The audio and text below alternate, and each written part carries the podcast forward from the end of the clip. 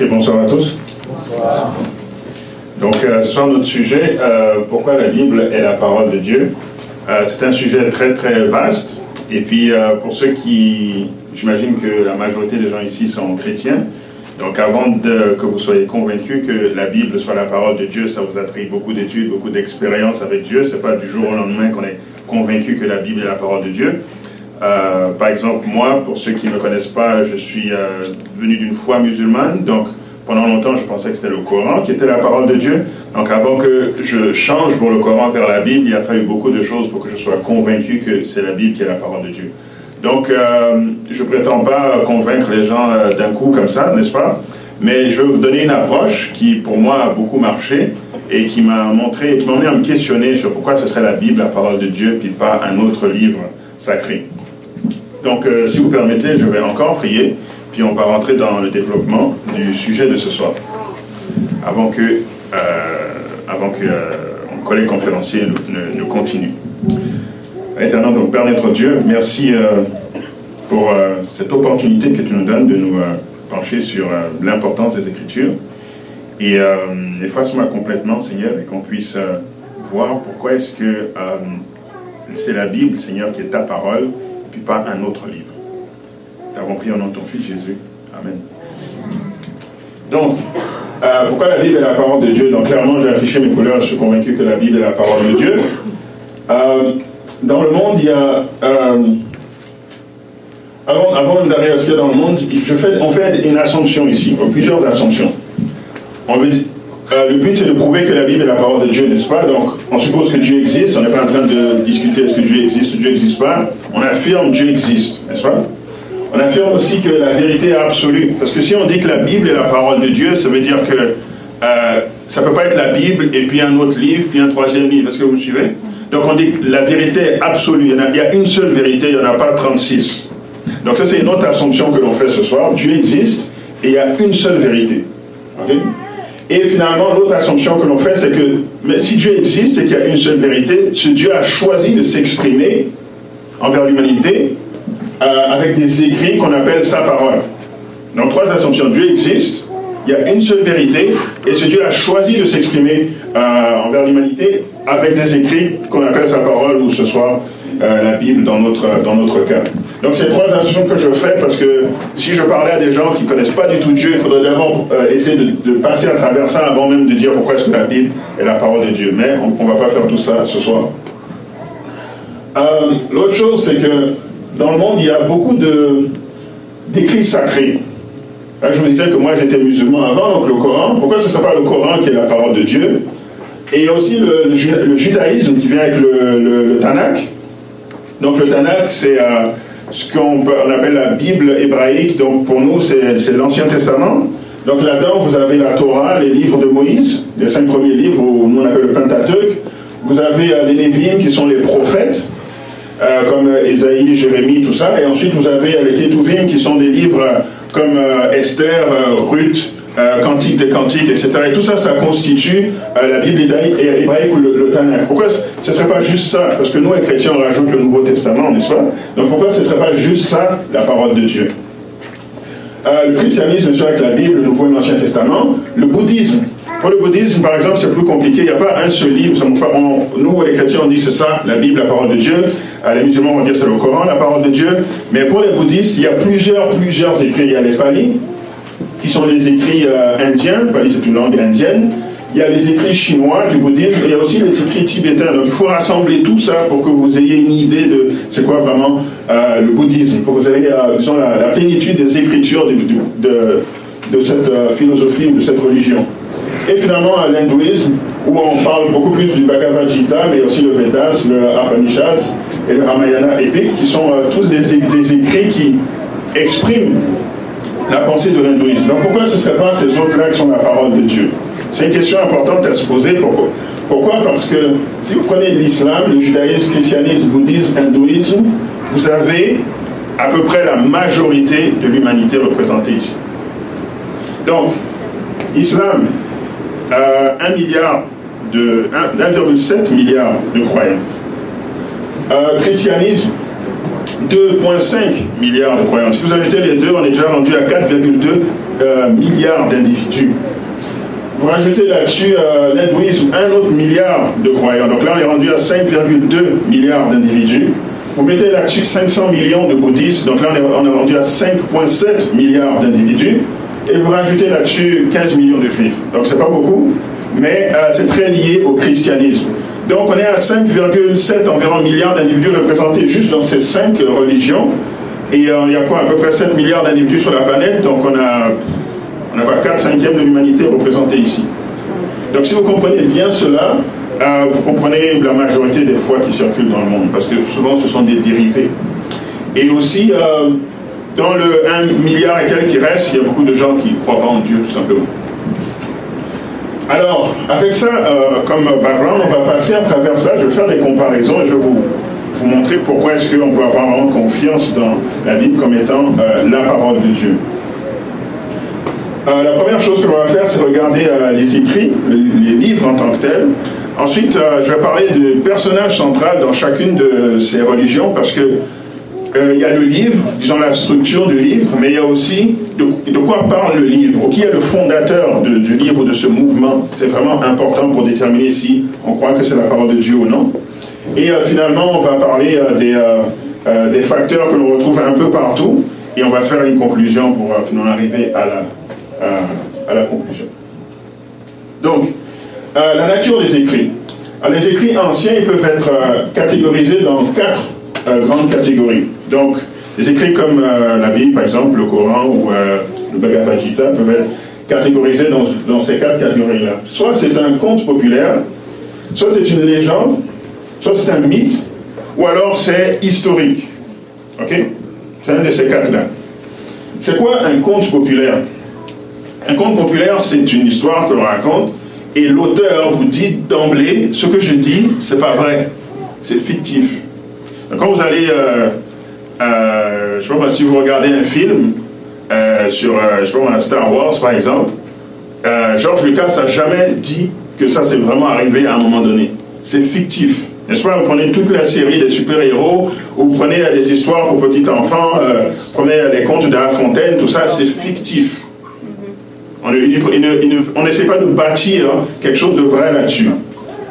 Par contre, une légende, une légende, c'est, on parle d'un événement qui est vrai, mais avec le temps qui s'écoule, euh, des siècles, là on commence à modifier un peu l'histoire et on commence à rajouter des choses qui ne sont pas vraiment arrivées et on arrive à quelque chose de vraiment agrandi. Et c'est là que la légende se forme. Donc un tel, oui, il a existé dans le passé, euh, peut-être que c'est un simple, euh, je sais pas moi, c'était un simple euh, politicien de l'époque.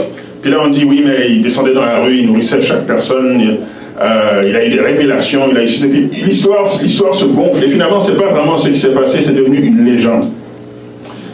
L'autre catégorie, c'est le mythe. Alors le mythe aussi, ça part de quelque chose qui est vrai, mais là, c'est tellement loin dans le passé qu'on peut même pas. Il y avait un moyen de vérifier si c'est vraiment ça qui s'est passé. là, on parle de, milliers d'années.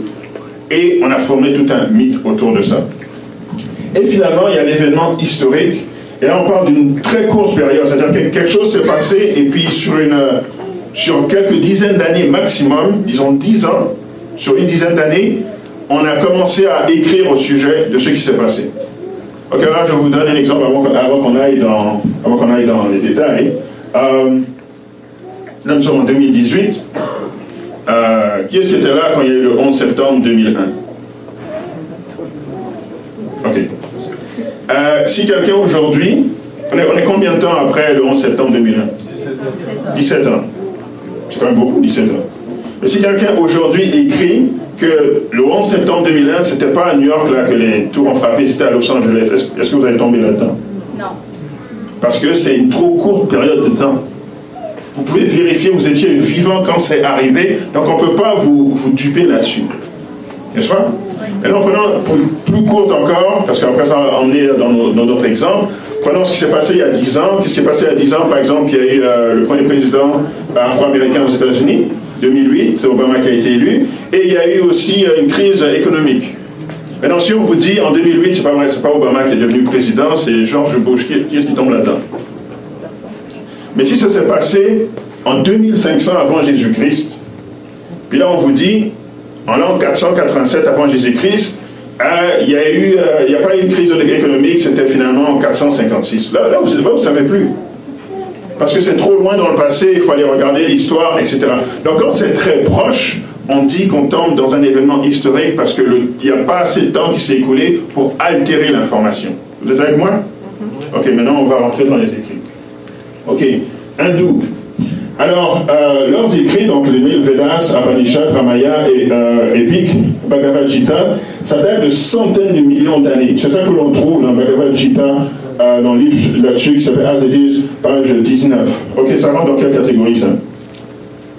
Les écrits remontent à des centaines de millions d'années. C'est un conte populaire, c'est une légende, c'est un mythe ou c'est historique? Ça tombe dans mythe. Est-ce que tout le monde comprend ça? Oui.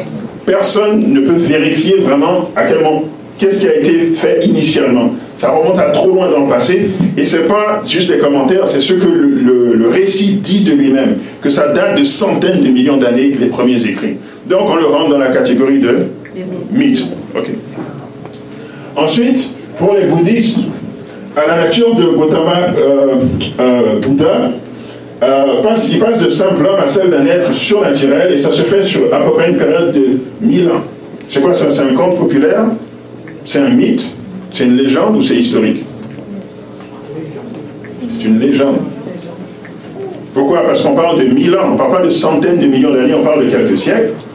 Donc la personne a vraiment existé, Gautama Bouddha a vraiment existé. C'était un homme qui a eu une influence, mais là, au fur, à mesure que le temps passe, on dit euh, finalement il a atteint un atteinte surnaturel, et puis quand il est mort, il est passé à son nirvana, etc. etc. Donc on est passé d'un vrai homme avec une bonne influence un être humain surnaturel sur à peu près 1000 ans, on raconte de qu'est-ce qui s'est passé. Légende. Bien vu, mon frère. Ensuite, judaïsme. 39 livres avec une vingtaine, vingtaine d'auteurs sur plusieurs siècles.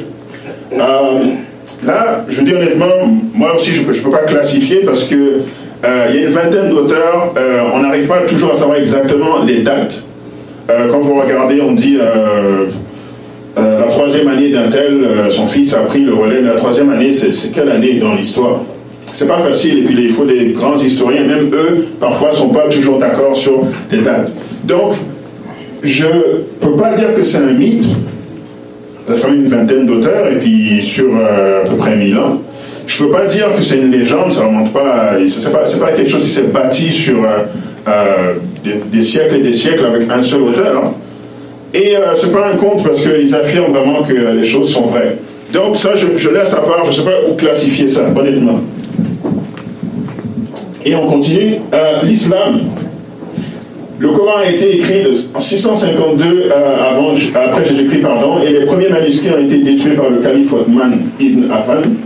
On ne peut pas comparer maintenant euh, ce que nous avons maintenant, la version du Coran, avec ce qui a été écrit initialement.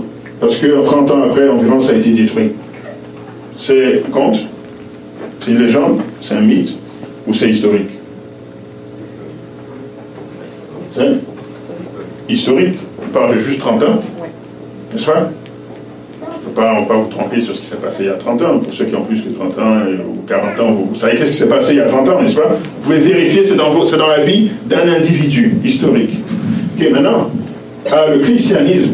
Les premiers écrits du Nouveau Testament euh, sont euh, pardon, les lettres de Paul, et certaines ont été écrites seulement 10 ans après Jésus-Christ, après la mort de Jésus-Christ.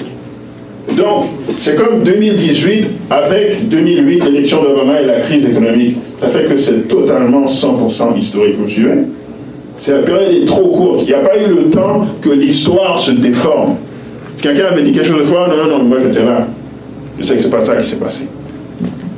Donc, si vous regardez, on a déjà éliminé, euh, pour les hindous, on a déjà éliminé pour les bouddhistes, juste à cause de la nature des écrits, et euh, c'est seulement la Bible qui est l'historique le, plus solide parce que l'on peut comparer. Je vous disais que pour le Coran, après 30 ans, on a détruit les premiers écrits, on a juste une copie du Coran aujourd'hui, on ne peut pas faire de comparaison. La Bible est l'écrit ancien le plus fiable parce qu'on peut trouver dans la même période, donc les 10 ans un peu après, Jésus-Christ, jusqu'à l'an 100, à peu près quand ils ont terminé, on peut trouver jusqu'à 15 000 copies en différentes langues du Nouveau Testament. Et si on rajoute des, langues qui ne sont pas juste aux abords et qu'on va vers l'arabe et tout ça, qui n'était pas, je la langue des, que parlaient les juifs comme l'hébreu et l'araméen, on peut monter jusqu'à 25 000 copies. Pour comparer, pour être sûr que c'est vraiment ça le texte qui était écrit à la base. Si vous prenez les écrits de Platon, qu'on vous enseigne à l'école sans aucun doute comme étant l'histoire véridique, on trouve seulement 800 copies. Et ce n'est pas 800 copies dix ans après la vie de Platon, là. il y a des siècles entre le, moment où, euh, euh, ces copies sont datées et le moment où euh, Platon est mort. Pourtant, personne ne doute si Platon, ce que Platon a écrit est vrai ou pas. Indéniablement, le Nouveau Testament est le livre le plus fiable de tous les écrits anciens. défi maintenant. Quand on lit ces écrits, c'est quoi comme défi que l'on trouve dans ces écrits? Pourquoi est-ce qu'on croirait à ces écritures? Alors là, je m'intéresse à qu'est-ce qu'on trouve comme euh, euh, dans les écrits même, qu'est-ce qu'ils nous demandent de faire pour tester l'authenticité des écritures? Alors si on, regarde euh, pour les hindous, dans le livre des, hindous du Bhagavad Gita par exemple, on dit que nous, devons l'accepter tel qu'il est, autrement, il n'y a aucun but d'essayer de comprendre le Bhagavad Gita et son messager, le Seigneur Krishna. Donc, il n'essaie pas de comprendre, accepte tel que c'est ça que dit le Bhagavad Gita. Donc, dans le fond, il n'y a pas de défi. Prends la chose telle qu'elle est, et puis c'est tout. Ok? Si vous allez prendre les bouddhistes, même chose. Euh, la vérité absolue est inconditionnellement indéterminée et au-dessus de tout mot. N'essaie pas de comprendre, c'est ça. Ok? Pas de défi. Maintenant, on va dans l'islam. Dans l'islam, il y a un défi. Ça dit, euh, dit, même si les hommes et les djinns s'unissaient pour produire quelque chose de semblable à ce Coran, ils ne sauraient produire rien de semblable, même s'ils se soutenaient les uns les autres. Ok. Alors, ce que c'est en train de dire là, c'est que même si les hommes et les djinns, les djinns, c'est ce que nous, les chrétiens, appellent les démons, même si les hommes et les, démons se mettaient ensemble pour réussir à reproduire juste un verset du Coran qui soit aussi beau, aussi parfait que le Coran, ils ne seraient pas capables de le faire. Donc, en le Coran dit, je vous mets au défi de reproduire un seul verset du Coran. Maintenant, le problème que j'ai avec ce défi-là, c'est que, euh, premièrement, euh, vous savez que dans l'islam, euh, la langue est importante, il faut absolument que ce soit en arabe. Donc si ce n'est pas en arabe, si vous ne produisez pas un verset en arabe, déjà là, vous ne, vous ne répondez pas au défi. Donc là, je vais me dire, le défi n'est pas pour tout le monde, parce que moi, Bien que j'étais musulman, je ne parle pas arabe et je ne pense pas qu'il y ait des gens ici qui parlent arabe et la majorité de l'humanité ne parle pas arabe. Mais c'est ça le défi que l'on lance, il faut reproduire un verset du Coran. L'autre chose, c'est qu'admettons qu'on parle, parlerait arabe et qu'on reproduise le verset, qui est-ce qui est juste? Qui est-ce qui va déterminer si c'est vraiment à la hauteur du Coran ou pas? Est-ce qu'il y a un comité d'imams qui vont regarder nos textes et qui vont décider? On ne sait pas. Donc ce n'est pas un défi clair, ce n'est pas un défi qui s'adresse à toute l'humanité, et euh, c'est très subjectif aussi. Admettons même qu'on nous dit oui, c'est aussi beau que le Coran, mais moi je peux lire un texte de Shakespeare et juger que ah oui, ben, ce passage-là c'est aussi beau que le Coran. N'est-ce pas? C'est subjectif. Ou je peux lire un truc dans euh, la Bible et je peux lire, euh, je sais pas sur les proverbes, non, non, ça là, c'est aussi beau ou meilleur que le Coran. C'est très subjectif. Donc le Coran, au moins, contrairement à l'hindouisme et au bouddhisme, donne un défi, mais le défi n'est pas clair et le défi n'est pas universel. Ok? Maintenant, on va dans la Bible. Judaïsme et christianisme vont ensemble là-dessus parce qu'on prend les deux textes de l'Ancien Testament comme étant sacrés. Voici le défi que l'on trouve quand on va maintenant dans la Bible. Ça dit, alors, Ésaïe chapitre 41, verset 22 23, qu'il les produise et qu'il nous déclare ce qui doit arriver. Quelles sont les prédictions que jadis vous avez faites? Dites-le pour que nous y prenions garde et que nous en reconnaissions l'accomplissement. Ou bien annoncez-nous l'avenir. Verset 23. Dites ce qui arrivera plus tard pour que nous sachions si vous êtes des dieux. Faites seulement quelque chose de bien ou de mal pour que nous voyions et regardions ensemble. Donc quel défi lance euh, la Bible? C'est simple. Si vous voulez tester l'authenticité de la Bible, regardez qu'est-ce qu'elle dit sur ce qui va se passer dans le futur et vous allez voir que c'est vrai. Autrement dit, c'est les prophéties. Donc la Bible, la Bible lit, la, lit la parole, regarde les prédictions qui ont été faites et regarde si c'est vraiment arrivé dans, dans l'histoire. Ça, c'est un test pour tout le monde, parce que peu importe ta langue, tu as juste à trouver la Bible dans ta langue, et tout le monde peut regarder, lire le texte, regarder qu'est-ce qu'est-ce était la prédiction, regarder si ça s'est passé dans, dans, le futur, et juger si c'est véridique ou pas. Donc c'est universel. Alors là, vous pouvez prendre les prophéties de Daniel, où euh, Dieu a prédit d'avance tous les royaumes qui vont se succéder jusqu'à la fin du monde. Peu importe ta langue, tu peux lire Daniel chapitre 2, vérifier dans l'histoire, c'est exactement ça qui s'est passé. Regarde les prophéties sur le Messie, tu regardes comment le Messie est venu, c'est exactement ça qui s'est passé. Tu regardes les prophéties sur des temps plus proches de nous, tu regardes qu'est-ce qui s'est produit, comme la montée des États-Unis d'Amérique, la papauté et tout. C'est exactement ça qui s'est passé. Et tu peux même avoir des prophéties sur ce qui va se passer dans le futur par rapport à nous. Donc, la Bible est l'unique livre sur la planète qui lance un défi comme ça et que l'on peut vérifier de manière universelle. Donc, ça me pousse à croire que c'est la parole de Dieu. Les prophéties de l'Ancien Testament sont vraiment euh, précises. Par exemple, juste pour la venue du, Messie, c'était 300 prophéties sur la venue du Messie. Donc, il faudrait trouver une personne dans la vie qui va remplir les 300 prophéties. Puis, euh, j'écoutais un conférencier qui a donné une image qui m'a beaucoup marqué. Il m'a dit la, la, chance que ça, ça se produise dans la vie d'un individu, c'est comme si vous preniez euh, tout l'État du Texas et vous lancez des pièces de 25 sous dans, sur tout l'État du Texas, sur une hauteur de 1 mètre. Vous couvrez tout le Texas de pièces de 25 sous. Vous prenez une pièce au hasard, avec un marqueur, vous mettez un X là-dessus, vous la jetez dans le tas, vous passez en avion au-dessus, vous sautez en parachute, vous, tombez euh, sur l'État, vous prenez la première pièce que vous menez, et puis c'est celle où il y a le X dessus. Les chances que ça, ça arrive, c'était les chances que les 300 prophéties s'accomplissent dans la vie d'un seul individu. Ça me pousse à croire que c'est la parole de Dieu. Euh, caractéristique principale. Là, je regarde ces livres, c'est quoi euh, Qu'est-ce qu'ils annoncent Qu'est-ce qu'ils affirment qui les distingue des autres? Si je prends le Bhagavad Gita, c'est quoi que le Bhagavad Gita dit de lui qui est différent de ce que la Bible dit ou de ce que le Coran dit? Je regarde leurs caractéristiques principales. Donc, rapidement, pour euh, l'hindouisme, c'est c'est un livre qui a euh, une, religion qui a emmené beaucoup, beaucoup de sagesse, beaucoup de philosophie, euh, beaucoup d'apports aux sciences, aux mathématiques, par exemple l'invention du concept du zéro, qui me permet de faire les mathématiques comme on le fait aujourd'hui. Donc euh, c'est comme ça que ce livre se distingue. Beaucoup de philosophie, beaucoup de sagesse, beaucoup de science. Le bouddhisme, c'est très vaste, énormément Donc je vous disais, exemple, le Pali, c'est 45 volumes. Ça, c'est les écrits indiens sur le bouddhisme. Euh, les écrits chinois, c'est 100 volumes d'environ 1000 pages chacun. Les écrits tibétains, c'est 325 volumes. Donc le total, c'est environ 470 000 pages. Euh, en tant que chrétien, la Bible, c'est même pas 1300 pages. On a du mal à juste, à juste lire et maîtriser 1300 pages. Imaginez si la révélation de Dieu, c'était 470 000 pages. Bonne chance pour les dévotions. Bonne chance pour vraiment comprendre la révélation divine. Donc c'est des écrits vastes et on, se perd là-dedans. On se perd là-dedans. Euh, c'est des écrits très très détaillés. Par exemple, il y a 250 règles que vous devez suivre en tant que moine si vous êtes un homme, et il y a 311 règles que vous devez suivre en tant que moine si vous êtes une femme. Euh, l'islam, c'est un peu comme l'exemple qu'on donnait, la beauté du texte. Le Coran écrit dans un arabe parfait. Quand vous le, le, Coran, ça veut dire récitation. Donc c'est pour ça que quand vous entendez les gens faire l'appel à la prière et tout, ils lisent le Coran mais de manière chantée, c'est-à-dire récitation. Et effectivement, c'est un arabe superbe, c'est un arabe euh, très beau euh, à lui. Donc c'est ça que le Coran met de l'avant. Notre texte est supérieur à tous les autres textes. maintenant, le christianisme et le judaïsme Voici, la caractéristique qui distingue de tous les autres. Peut-être euh, pour vous c'est banal, mais ce soir je vais montrer que c'est seulement dans la Bible qu'on trouve ça.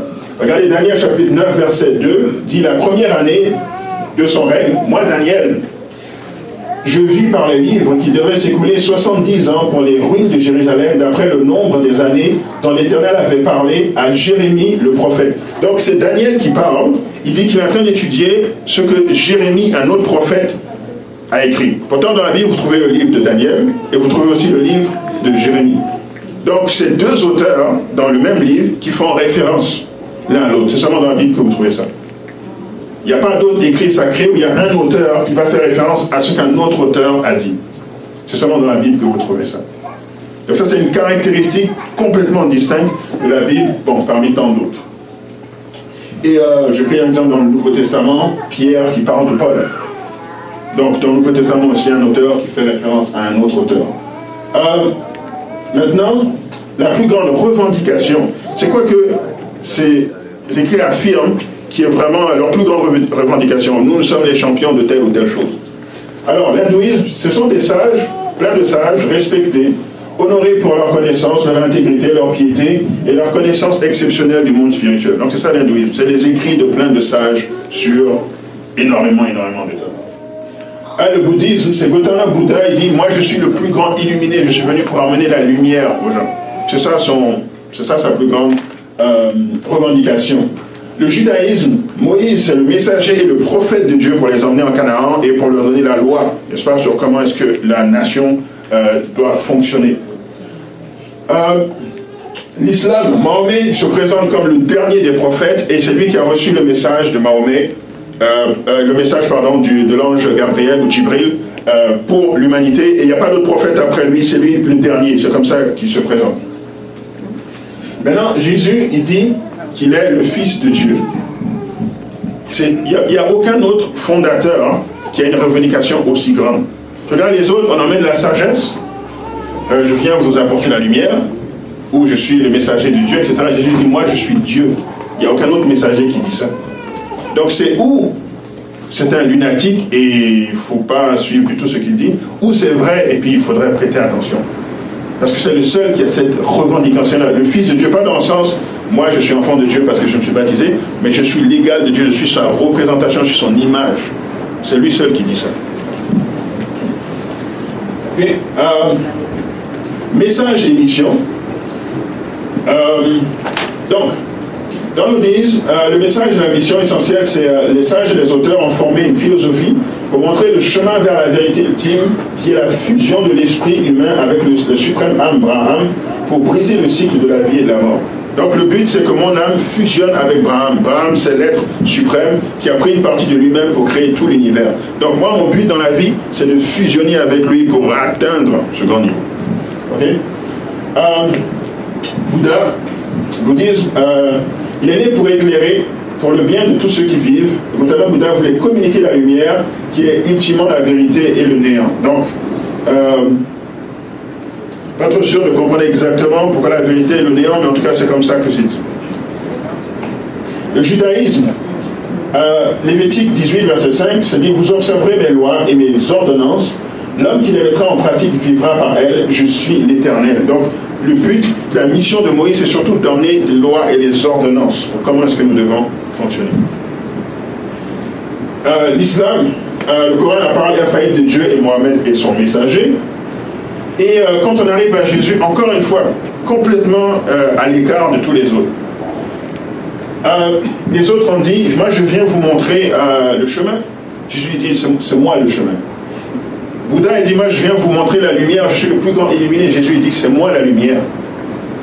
Et euh, les autres euh, viennent vous dire comment faire fusion avec euh, l'âme, comment sortir de, la mort. L'enfant, Jésus dit, c'est moi qui suis la résurrection et la vie. Donc chacun des autres messagers, il vous, il vous dirige vers quelque part, il vous dirige vers une solution. Et Jésus, c'est le seul qui dit, c'est moi qui suis la solution. Est-ce que vous voyez comment il se distingue des autres? Il n'y a aucun autre qui a fait ce genre de, propos.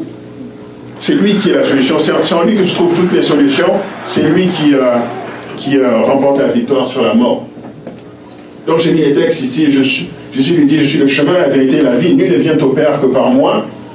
Euh, Jean 8, verset 12, Jésus leur parla de nouveau et dit, je suis la lumière du monde. Celui qui me suit ne marchera pas dans les ténèbres, mais il aura la lumière de la vie. Et Jean 11, verset 25, Jésus lui dit, je suis la résurrection et la vie, celui qui croit en moi vivra, quand même il serait mort. Euh, un point très important ici, cohérence. Est-ce que ce que euh, les personnages centraux de ces livres disent est en harmonie avec leur vie? Est-ce qu'il y a une cohérence entre, leurs propos et leur vécu? Alors pour l'hindouisme, par exemple, c'est écrit dans Bhagavad Gita que l'homme ne doit pas céder au désir sensuel. Mais Krishna, Krishna qui est le neuvième avatar, donc qui est une, une des représentations de, Dieu, euh, si vous voulez, une incarnation du, Dieu Vishnu, c'est le... Parce que bon, dans, dans deux, il, fonctionne avec les avatars, il y en a une neuf jusqu'à présent, puis ils attendent le dixième avatar. Donc Krishna, c'est le dernier, le, neuvième, le dernier qui est paru. Euh, lui, on dit, on dit, dans leurs écrits, c'est pas des commentaires, qu'il a eu 16 109, 108 femmes et qu'il a eu 180 008 fils. Donc, si vous faites le calcul, pour avoir autant d'enfants ou autant de femmes, il faudrait faire, je sais pas peut-être 15 enfants par jour pendant 50 ans Peut-être plus. Quand est-ce que tu as le temps de méditer? Quand est-ce que tu as le temps de faire une méditation transcendantale et puis de vraiment expliquer c'est quoi la révélation? Donc d'un côté, il ne faut, pas, faut pas céder aux désirs sensuels, et de l'autre, une vie sexuelle totalement débridée. Il y a même des histoires que vous trouvez dans leurs écrits euh, où euh, il, était, euh, il était venu à côté d'un fleuve, il y a des femmes qui se baignaient, puis Krishna qui monte sur l'arbre, et il s'assure de prendre les vêtements de toutes les femmes et de monter sur l'arbre. Et ensuite, les femmes sortent et veulent s'habiller, il dit, oh, c'est moi qui ai vos vêtements, mais vous devez venir chacune, une par une, chercher vos vêtements. Et bien sûr, euh, truc sexuel pas très propre. Comment? Il n'y a aucune cohérence entre ce qu'il dit et ce qu'il vit. Aucune cohérence. Et c'est leurs écrits. Vous trouvez ça dans leurs écrits.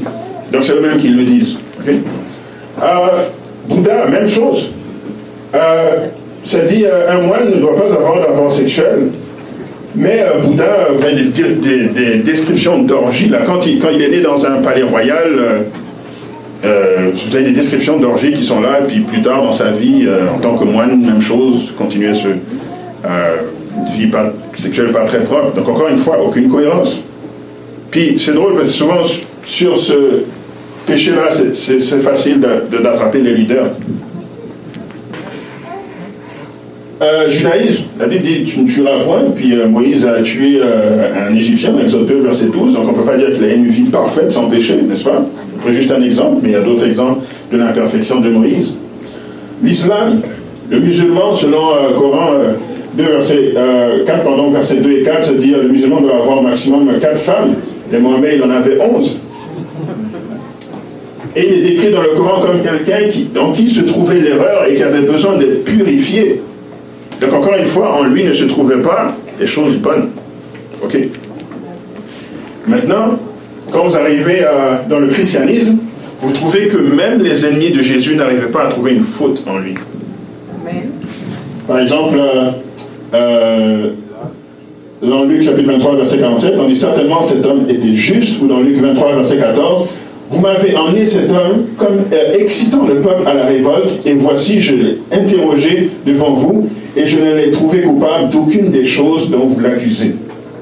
Ça, c'était au moment de la crucifixion. Même les plus grands ennemis n'arrivaient pas à trouver une faute en Jésus. Donc, chacun des leaders passés, ils avaient des péchés ou des fautes graves dans leur vie, avaient besoin de purification, demandaient de la purification, et Jésus venait et dit C'est moi qui vous purifie. Est-ce que vous voyez la différence Donc, ça me pousse encore à croire que la Bible est la parole de Dieu. Euh, naissance. Comment est-ce que ces gens-là sont nés?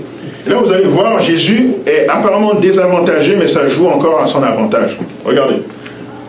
Euh, comment est-ce que ces leaders sont nés? L'hindouisme. Il n'y a pas de fondateur spécifique, parce que j'ai dit c'est plusieurs sages qui ont écrit sur une longue période. Donc, euh, mais ils sont tous nés de grandes familles distinguées, des riches, là. Ce n'est pas, n'importe qui. Bouddhisme aussi né dans un palais royal comme héritier du trône du clan des Gautama dans le nord de l'Inde. Aussi, Gautama Bouddha, c'est pas n'importe qui, c'est un prince qui devait prendre le trône.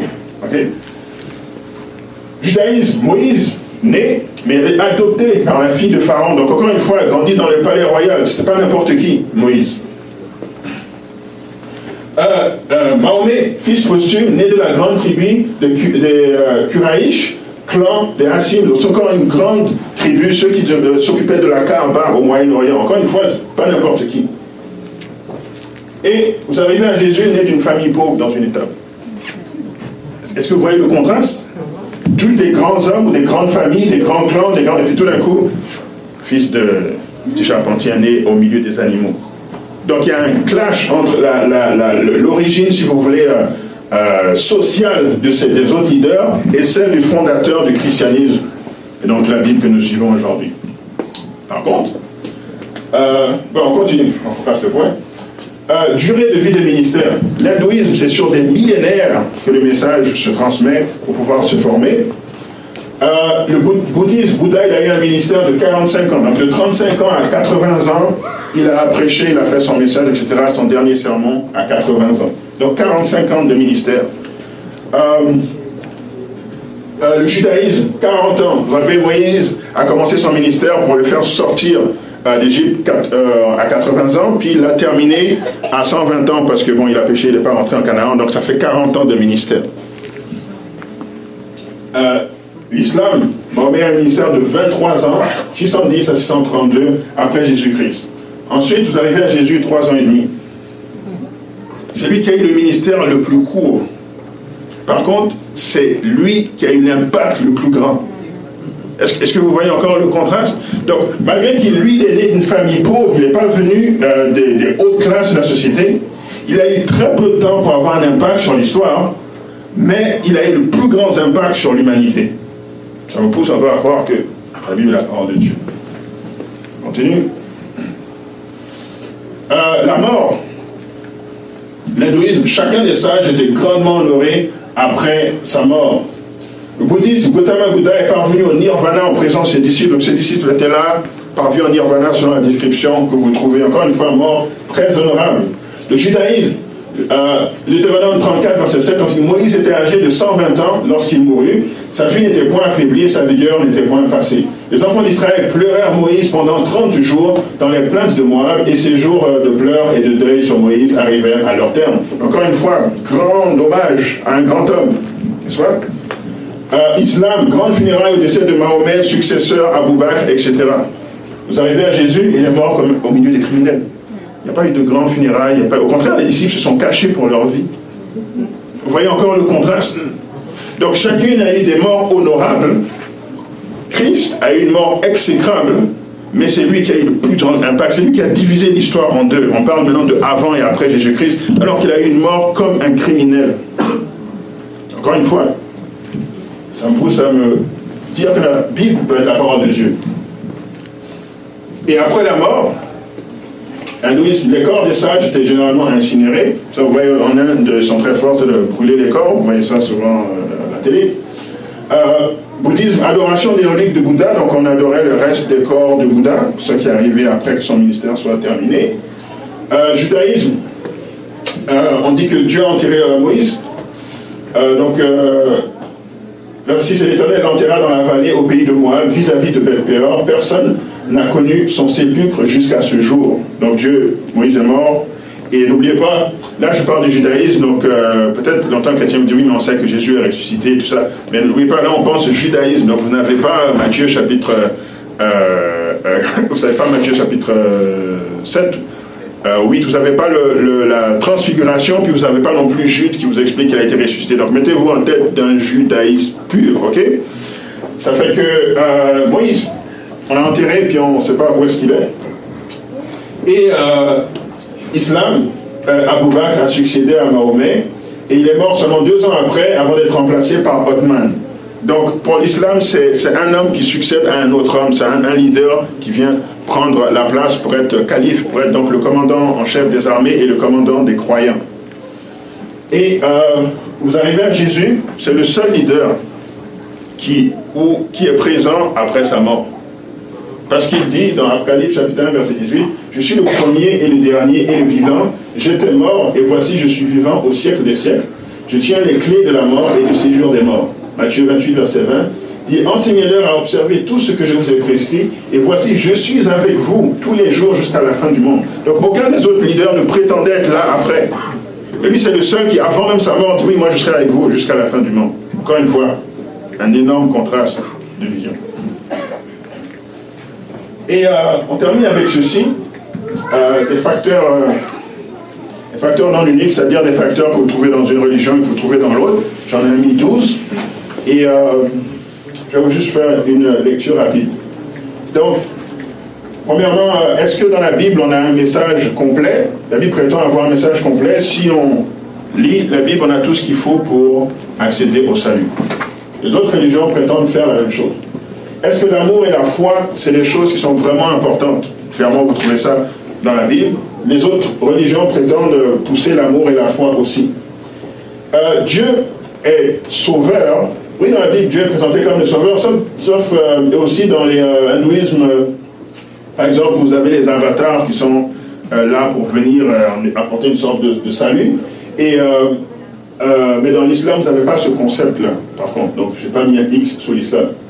Incarnation du Dieu sauveur, vous avez ça dans la Bible, avec, dans, le Nouveau Testament, avec Jésus qui vient comme fils de Dieu. Vous n'avez pas d'incarnation dans le judaïsme parce que Jésus n'est pas encore venu comme fils de Dieu. Et euh, dans et le bouddhisme, oui, vous avez ça parce que même Bouddha, c'est comme euh, une incarnation du suprême Bouddha. Et euh, Krishna, c'est une incarnation du dieu Vishnu, qui lui-même vient de Brahma. Donc, vous avez encore ce concept d'incarnation. Est-ce qu'il y a un être suprême? Donc oui, même si la, Bible en santé parle de, de, Trinité, il y a quand même un être suprême. Dans l'islam aussi, on parle d'un être suprême. Le judaïsme, même chose. Bouddhisme, le suprême Bouddha. Euh, hindouisme, brahman. Euh, révélation et, non une fabrication humaine. Chacun des écrits prétend que c'est une révélation, c'est pas un homme qui a juste écrit un roman, été une révélation supérieure. Au-delà de la raison et de la logique, oui, il faut la foi pour comprendre les choses. Est-ce que si on suit ce texte, on va avoir une bénédiction dans la vie présente? Encore une fois, oui, la, la bénédiction, c'est pas juste pour la vie à venir, c'est aussi dans la vie présente. Euh, l'expérience est essentielle. Si on ne connaît pas Christ, on va nulle part. Est-ce que l'application est universelle? Est-ce que c'est pour tout le monde? Oui, le salut est pour tout le monde. Euh, est-ce qu'il y a des miracles qui sont mentionnés dans ces écrits? Oui, il y a des miracles. Et finalement, euh, est-ce qu'on voit la valeur supérieure de l'objectif? C'est-à-dire, malgré les souffrances ici-bas, ça vaut la peine de suivre ce message à cause de l'objectif final. On trouve ce concept aussi. Et si vous prenez les douze concepts et vous regardez, encore une fois, ce serait l'équivalent d'une autre étude, mais vous regardez laquelle des religions répond clairement à chacune de ces questions, c'est seulement dans la Bible que vous trouvez ça. Parce que parfois vous trouvez quelques mentions, mais vous ne trouvez pas de réponse claire. Dans la Bible, vous trouvez les réponses claires à chacun des douze concepts que je viens de vous présenter. Donc, conclusion, la Bible est la parole de Dieu car le Nouveau Testament est le mieux documenté des écrits anciens et confirmé comme historique dans sa nature. La Bible est la parole de Dieu car la caractéristique principale des écrits judéo-chrétiens, la référence entre auteurs séparés par des siècles est impressionnante et surnaturelle. C'est comme s'il y a un autre auteur qui dirige les deux personnes. La, Bible est la parole de Dieu car le test que donne la Bible pour mettre l'épreuve à son authenticité est clair et ouvert à tous. La Bible est la parole de Dieu car Jésus fait la plus grande déclaration de tous les fondateurs de religion, être le Fils de Dieu, disons l'égal de Dieu.